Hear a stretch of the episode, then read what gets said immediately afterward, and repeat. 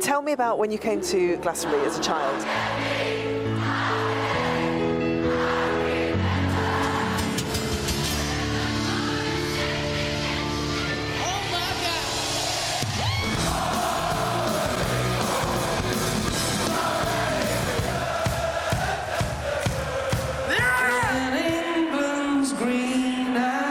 There's a warm feeling about this land, and it's got history, and it's got so much beauty attached to it. Just you!